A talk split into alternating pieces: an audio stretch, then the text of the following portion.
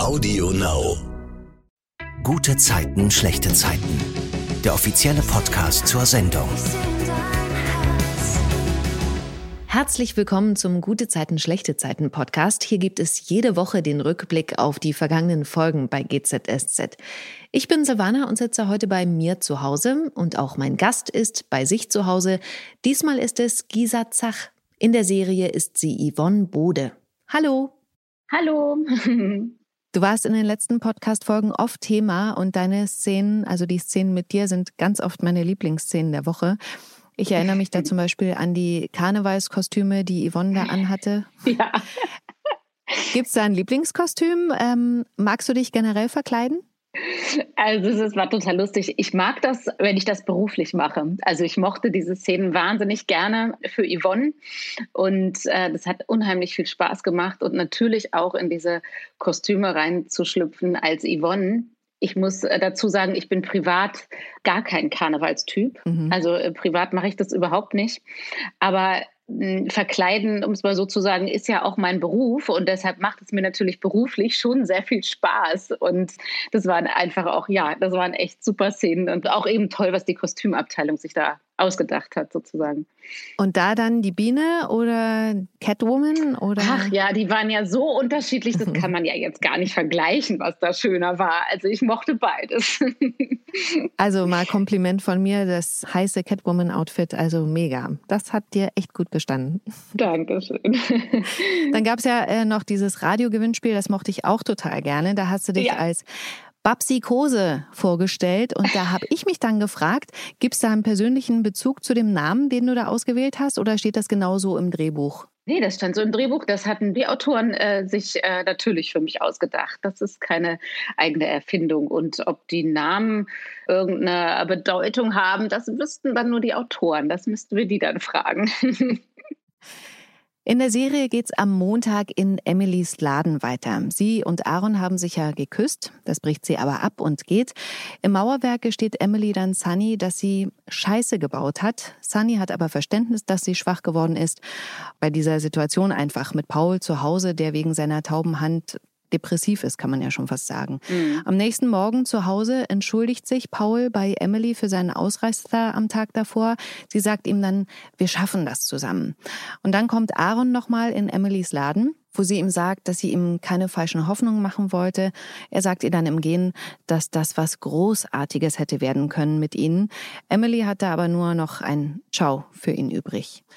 Jonas ist in die WG gezogen, weil Lillys Zimmer gerade frei ist und es zu Hause bei Maren und Alexander wegen der Wohnungssanierung so laut und dreckig ist. Er könnte jetzt also schön mit seiner neuen Freundin Merle knutschen und so weiter, weil sie ja jetzt in einer Wohnung leben. Da platzt dann aber Erik in einen dieser intimen Momente rein, geht einfach ins Zimmer, wie manche Eltern das so machen. Kennst du sowas von früher auch? Oder hast du zu Hause nie einen Freund mitgebracht? Doch, ich habe Freunde mit nach Hause gebracht und habe mich, nee, ich glaube, meine Eltern haben sich, ich könnte mich jetzt, ich meine, ich wüsste das, glaube ich nicht, ich glaube, an sowas erinnert man sich auch später noch, mhm. wenn es so eine richtige peinliche, also es gab schon grenzwertig peinliche Situationen, weil die Angewohnheit von Eltern ist ja oft, selbst wenn sie klopfen, dass sie dann trotzdem so schnell reingehen, dass man auch nicht in der Lage ist, wirklich was an einer Situation zu verändern, die dann nun gerade ja. stattfindet. Und äh, das finde ich eigentlich immer am lustigsten. Und ja, da, da beobachtet man sich dann natürlich auch äh, selbst, wenn man, äh, wenn man selber Kinder hat, die jugendlich sind und groß werden sozusagen und äh, ob man das besser macht. Aber so eine richtig peinliche, ja, ich glaube, so ein bisschen peinliche Situation gab es auch bei mir, aber nicht, dass es für mich als Schock in Erinnerung geblieben ist. So, ja. Nasan übernachtet bei Shirin, ihrer Cousine, weil es schon so spät geworden ist. John wird auf die Couch verfrachtet. Der hat ja eh noch Probleme mit seinem mhm. Penisbruch. Mhm. Nasan und Shirin unterhalten sich dann darüber, wann Nasan eigentlich angefangen hat, ein Kopftuch zu tragen. Das hat sie wohl ganz früher nicht gemacht. Und Nasan entschuldigt sich dann nochmal, dass sie sich damals nicht mehr gemeldet hat, weil Shirin ja Umgang mit dem für Nasan zumindest zwielichtigen Erik hatte. Mhm. Am nächsten Morgen wird John auf der Couch wach, weil Erik und Merle in der offenen Küche so laut sind. Sie machen da gerade Krebs. Da sieht es ganz so aus, als wäre John ein Morgenmuffel. Wie ist deine Stimmung morgens so? Unterschiedlich. Also ich stehe total gerne früh auf tatsächlich. Mhm. Aber ich muss auch ganz ehrlich sagen, ich brauche ein bisschen bis ich gut mit Menschen kommunizieren kann. Also ich liebe das deshalb, ich stehe sogar manchmal absichtlich oder als die Kinder noch kleiner waren, auch gerne freiwillig früher auf, damit ich ein bisschen Zeit für mich alleine habe, wenn ich so den Tag starte, um erstmal äh, anzukommen bei mir und mir selbst. Und dann, äh, wenn ich diese Zeit für mich habe, dann kann ich auch morgens früh schon gut kommunizieren. Und klar, wenn die Kinder zur Schule gehen, dann gehört das einfach auch dazu, ne, dass man morgens früh schon äh, kommuniziert. Und ja, das war mein Trick sozusagen, dass ich einfach immer ein bisschen früher aufstehe, um so ein bisschen Zeit für mich zu haben, vielleicht beim ersten Kaffee. Und dann geht es auch. Die WG frühstückt dann zusammen. Nasan muss aber direkt los, bekommt da aber irgendwie ein komisches Gefühl und man bekommt so den Eindruck, sie fühlt sich beobachtet, möglicherweise wegen des Kopftuchs. Sunny sagt ihr dann aber, dass sie ihren Lippenstift ganz toll findet. Im Krankenhaus kommt es dann auch noch zu einem Missverständnis mit Tuna. Er denkt, dass Nasan im Krankenhaus eine Putzfrau ist, weil sie gerade einen Kaffeefleck auffischt, als er vorbeigeht. Ähm, sie hat da vorher Kaffee verschüttet und greift eben selbst zum Wischmopp.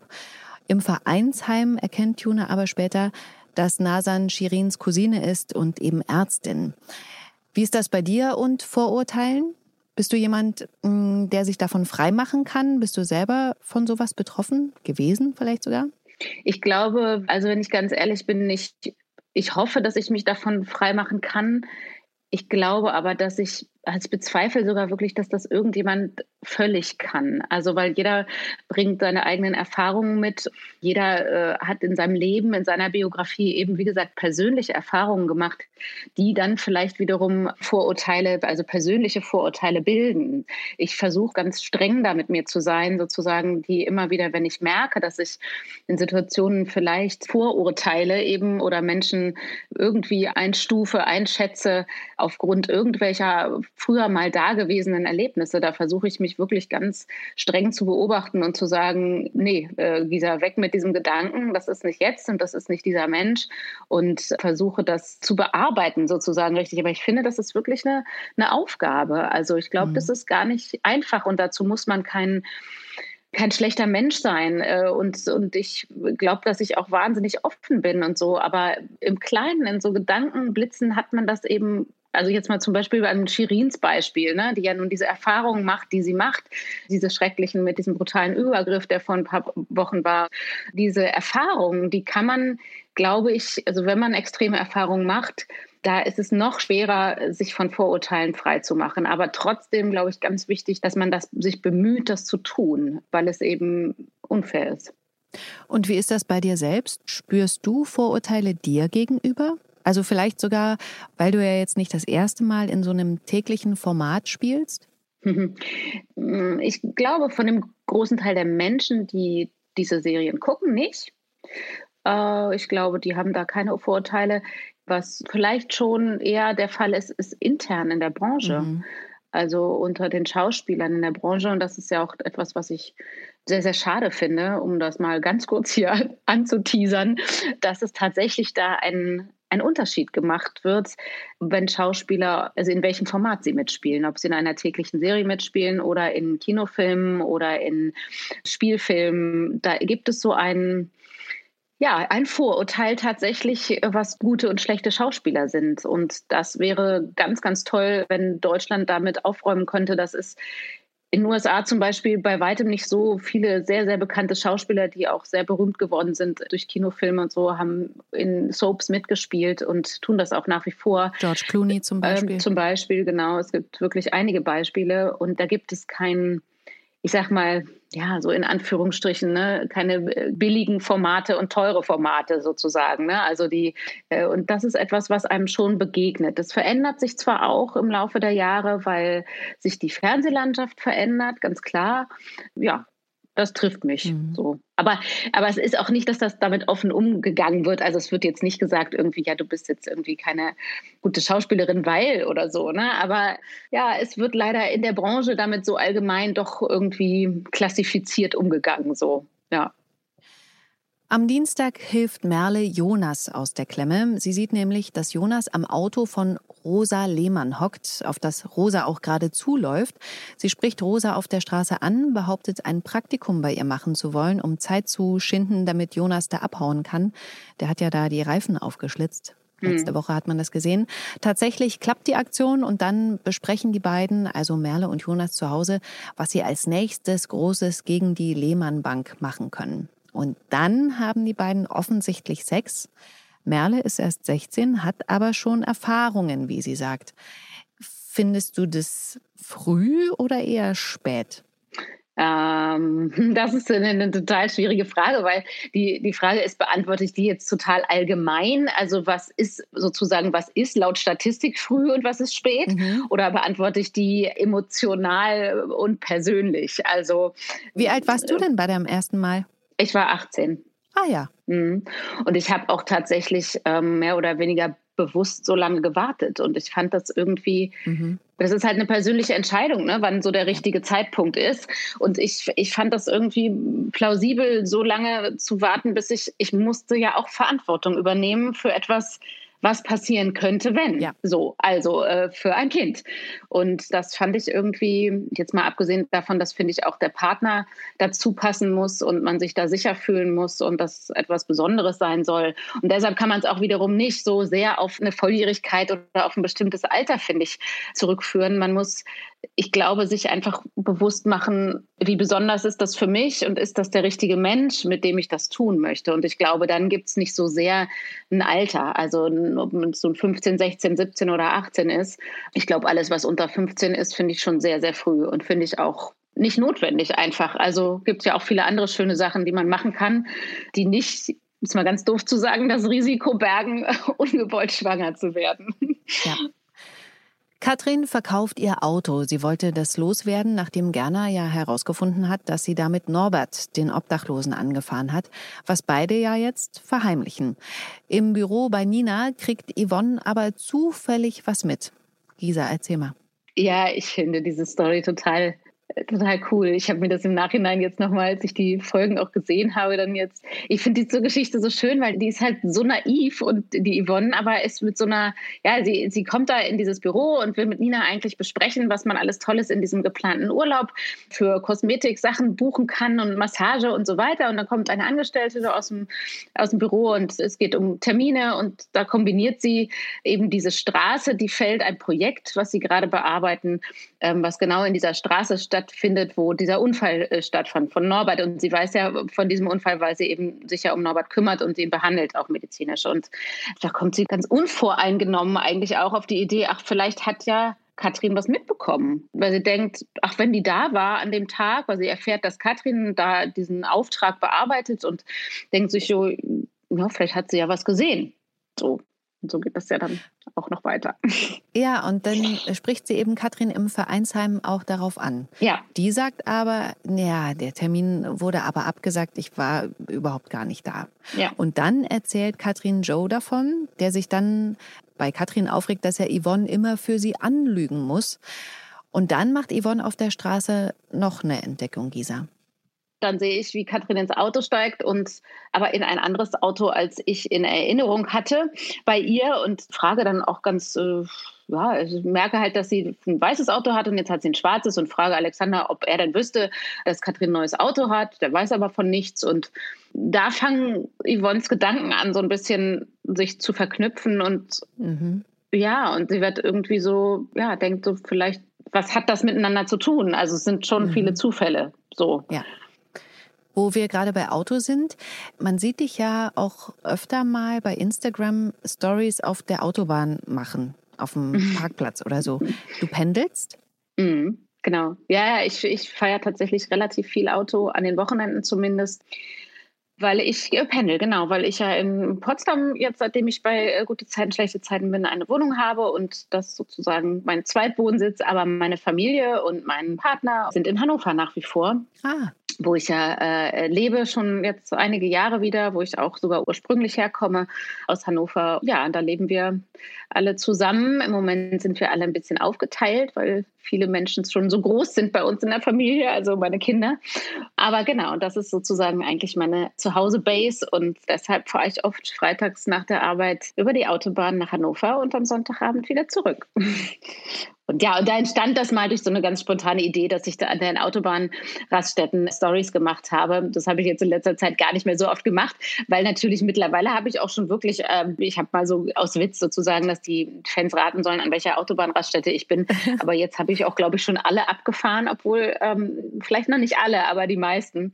Und ja, das war der Gedanke dabei. Tuna und Nihat haben einen Tischlerersatz für Paul eingestellt und ähm, sie machen es ihm wirklich nicht leicht. Er grillt für sie zum Einstand, das finden sie doof und er ist auch sehr vorausschauend, was Planungen angeht. Das ist ihnen auch nicht recht. Also man hat so das Gefühl, sie wollen ihn einfach nicht mögen mhm. und darüber unterhalten sie sich dann auch. Ich weiß nicht, aber irgendwie ist dieser Hannes ein bisschen ich weiß genau, was du meinst. Komisch. Das ist komisch, oder? Wie muss man drauf sein, wenn man gleich am ersten Tag einfach an den Grill geht? Ja. Und schnüffelt dann auch noch im Lager rum. Völlig übermotiviert. Gute Laune ist bei Handwerkern eh grundsätzlich verdächtig. Gerade bei Tischlern, ja? Die lachen nie. Nie. Ey, und was soll dieser Quatsch von wegen als Holz als Mission? Ja, was ist der Philosoph oder Tischler? Vielleicht hat er der handwerklich nicht so drauf. Und er versucht über diese Kumpeltour, damit wir das nicht checken. Hält er uns für blöde oder was? Ja.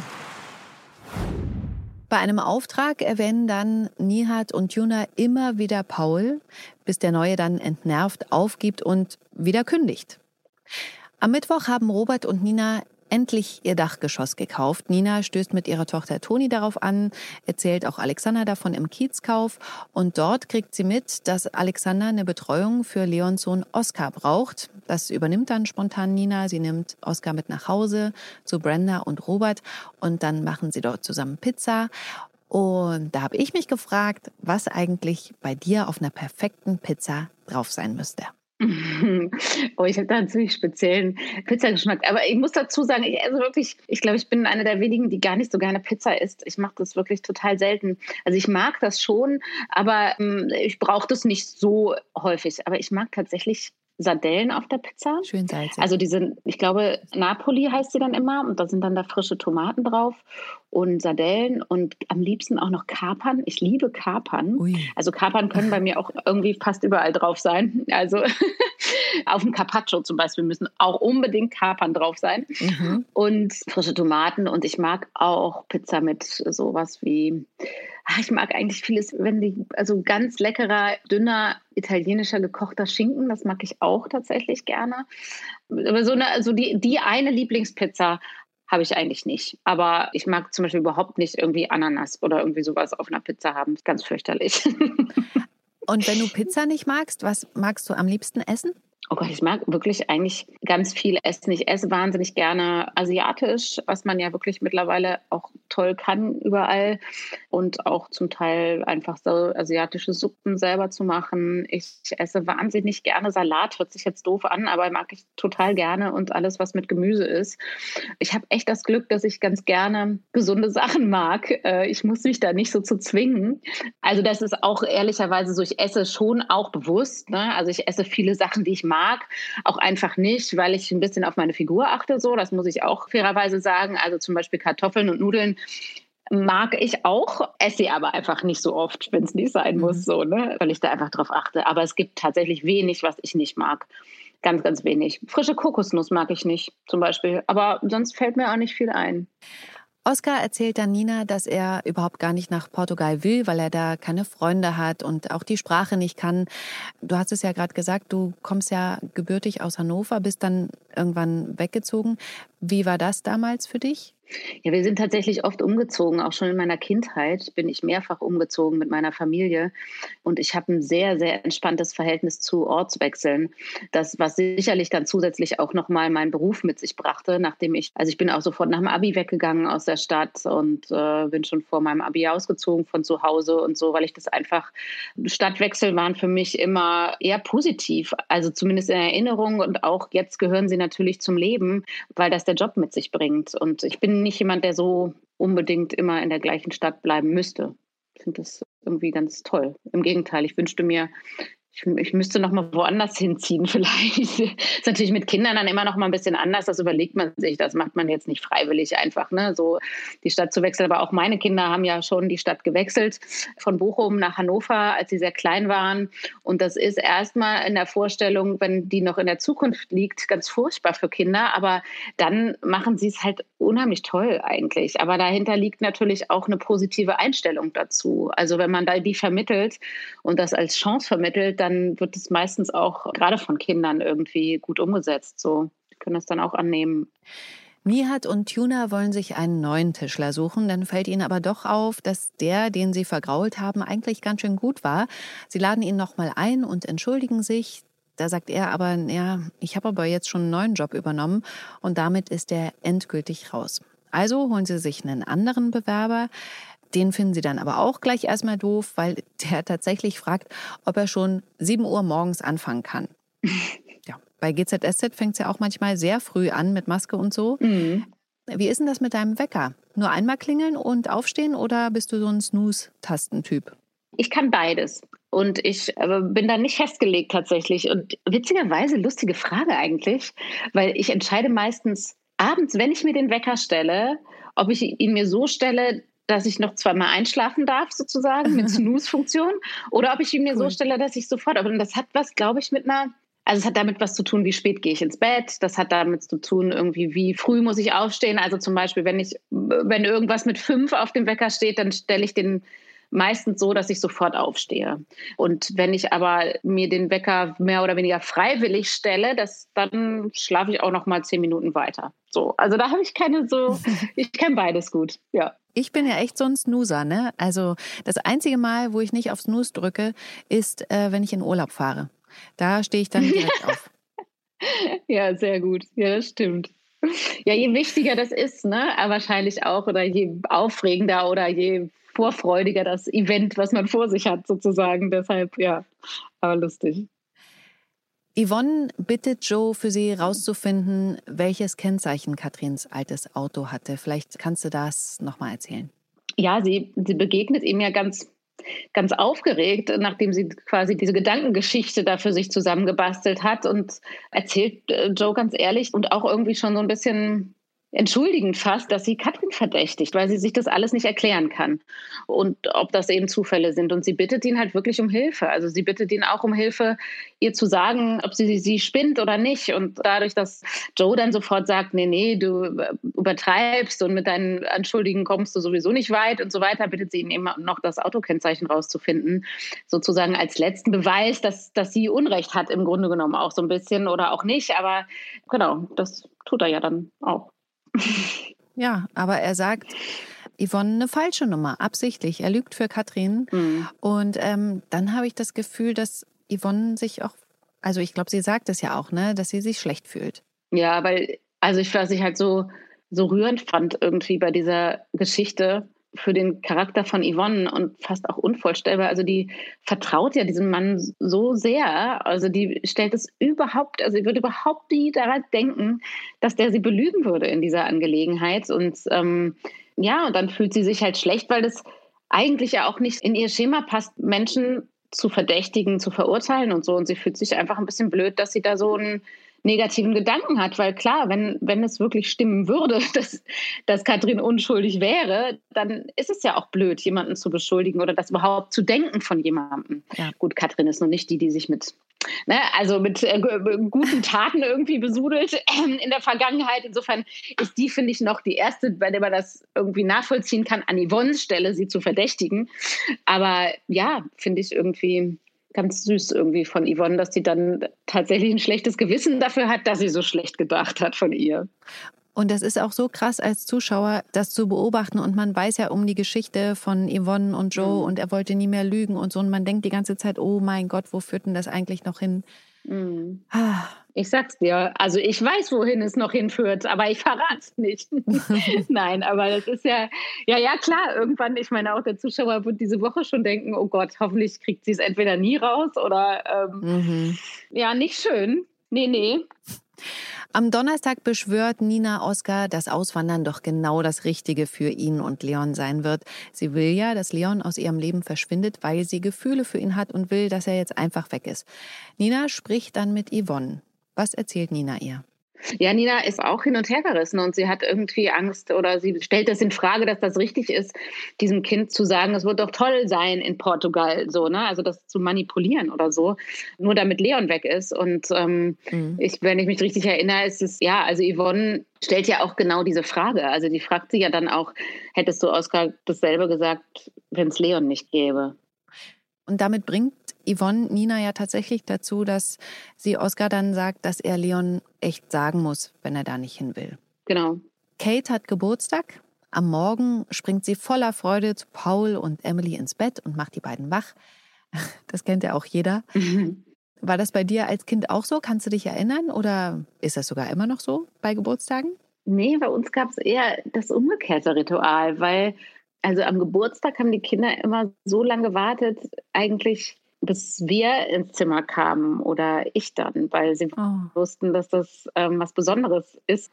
Wahrscheinlich haben sie so ausgeharrt, dass man ein Geburtstags-Guten Morgen-Küsschen kriegt. So. Also da waren sie eher, ja, weil bei uns war das auch immer mit Überraschungsgeburtstagsfrühstück und so. Und da war so aus dem Zimmer kommen eher, äh, hoffentlich sehe ich nichts, was schon für mich vorbereitet ist. So. Kate reißt dann das Geschenkpapier direkt auf. Das finde ich so lustig. Ähm, wenn man das jetzt so sieht und das ja auch kennt, wenn man sich ewig abgemüht mhm. hat, irgendwas total schön einzupacken und der andere reißt das Zeug dann so weg. Äh, bist du ein guter Einpacker? Oh ja, ich liebe es, Geschenke einzupacken. Ich liebe es wirklich. Finde es total schön und mache das total gerne und freue mich auch, wenn die dann so schön aussehen. Und nochmal zu dem Geschenke aufreißen von Kindern. Das hatten wir auch, aber so lustig fällt mir dazu ein. Mhm. Also ich habe ja zwei Töchter mhm. und es war so witzig zu sehen, dass die beide komplett unterschiedlich sind. Also die eine hat das auch so gemacht wie Kate, also einfach Geschenke und alle möglichst schnell auspacken. Mhm. Also die hat auch die einzelnen Geschenke sich erstmal gar nicht richtig angeguckt, sondern das ging erstmal darum, alle auszupacken so. Mhm. Und die andere genau das Gegenteil, die hat eine Stunde gebraucht, um ein Geschenk auszupacken, um dann das Geschenkpapier ordentlich zusammenzufalten, um sich dann Ach. das Geschenk anzugucken.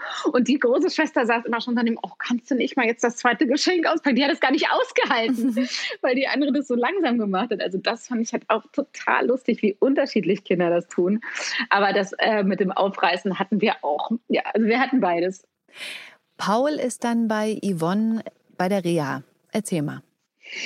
Yvonne ist da, ich sag's mal so ein bisschen übertrieben, nicht nur Physiotherapeutin, sondern die sieht ja auch immer sehr schnell die Menschen dahinter und was ihr übergeordnetes Problem ist sozusagen und ähm, guckt sich die Menschen an und hört gut zu. Und die kriegt halt sehr schnell raus, dass das Problem, was Paul hat, halt übergeordnet ist, ne? dass der nicht weiß, was er mit sich und seinem Leben anfangen soll. Und sie sagt ihm auf ihre ja, irgendwie auf ihre speziell direkte Art, wie Yvonne halt so ist, pff, ja, dass er halt die Wahl hat, entweder aufgeben oder weitermachen. Und ich finde das so toll, weil, weil das so ein Beispiel dafür ist, dass man das oft von Menschen, die einem nicht so nahe stehen, viel besser annehmen kann. So ein, so ein augenöffnendes Ding oder so eine, so eine kritische Bemerkung. Und wir haben ja gar kein gutes, das enges Verhältnis, Paul und Yvonne da in der Serie. Und von ihr kann er das halt viel besser annehmen, als würde Emily das zu ihm sagen oder so. Ne? Und das fand ich halt auch schön, weil das, das ist auch oft so. Also ich kann das zumindest für mich in meinem Leben sagen, ne? dass man oft Menschen, die einem nicht so nahestehen, die denselben Satz äh, besser annehmen kann, als würde es der Partner sagen zum Beispiel. Mhm. Ja. ja. Bei Kates Geburtstagsparty wird die Stimmung getrübt, weil Paul einen Kinderhubschrauber aus Wut kaputt macht, weil er den nicht zusammengebaut bekommt mit seiner kaputten Hand obwohl er eben, äh, wie du gerade gesagt hast, vorher ganz positiv an die Sache rangegangen ist, weil Yvonne ihn so motiviert hat. Paul verschwindet dann im Schlafzimmer und weint und sagt Emily, dass er das alles nicht mehr kann.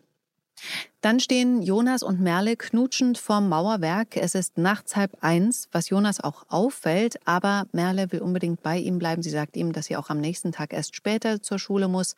Gleichzeitig schimpft Erik zu Hause bei Toni, weil Merle eben noch nicht da ist. Und dann spricht Erik am nächsten Tag Merle an, fragt sie, wie sie geschlafen hat, sagt sonst aber nichts. Dafür schnauzt er aber Jonas an, was Merle mitkriegt und natürlich total doof findet, weil es ja ihr Fehler war, nicht zu Hause Bescheid zu geben. Und dann gehen die beiden, also Merle und Jonas.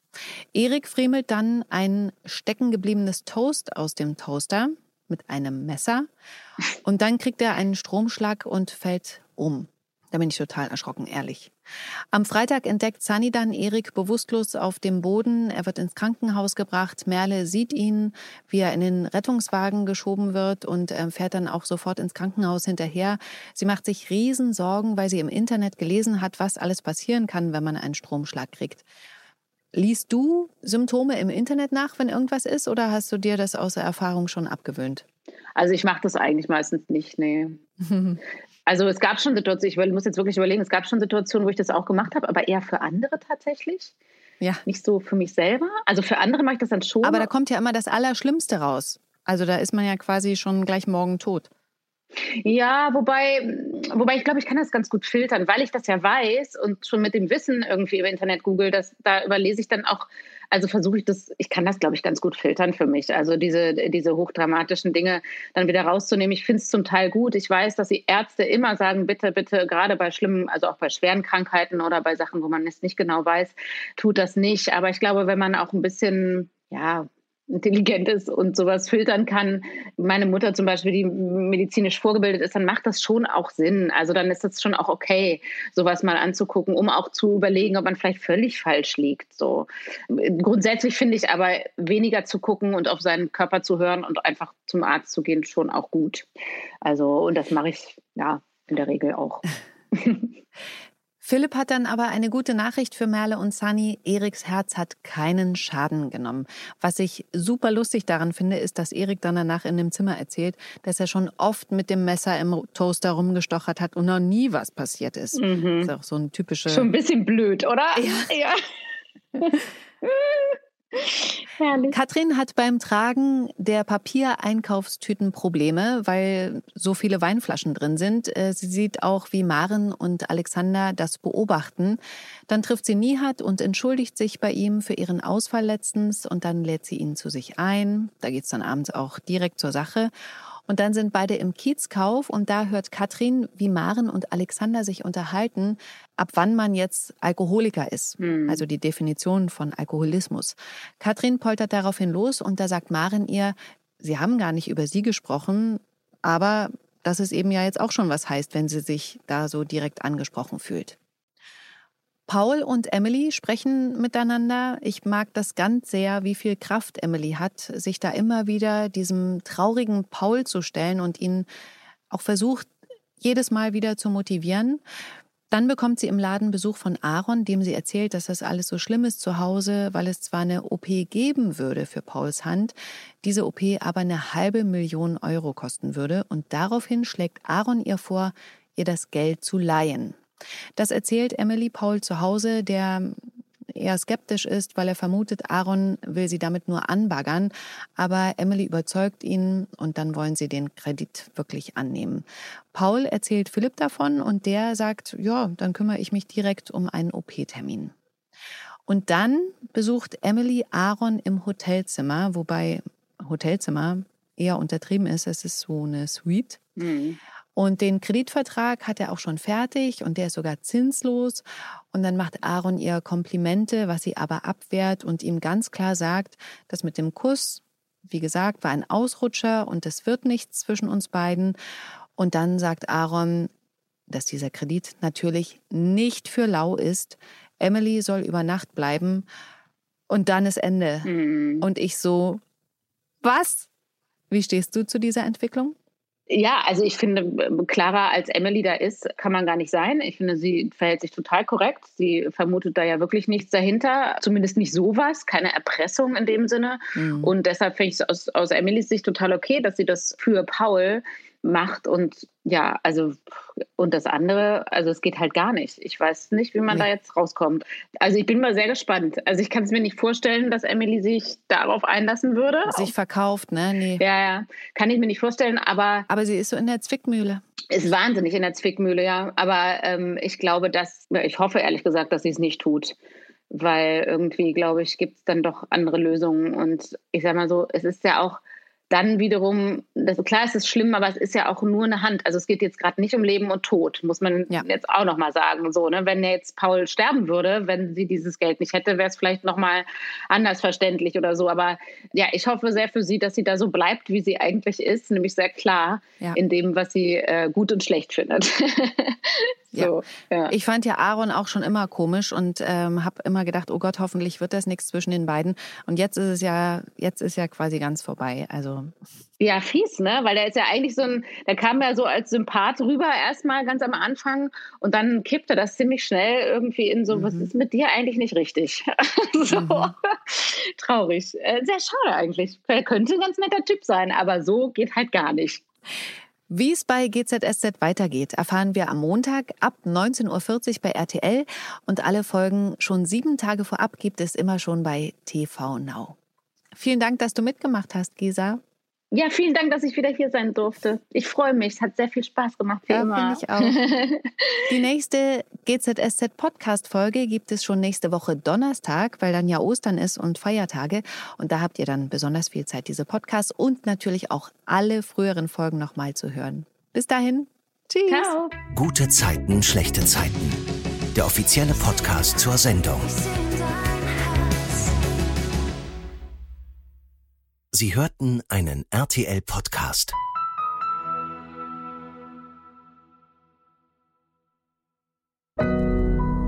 Audio Now.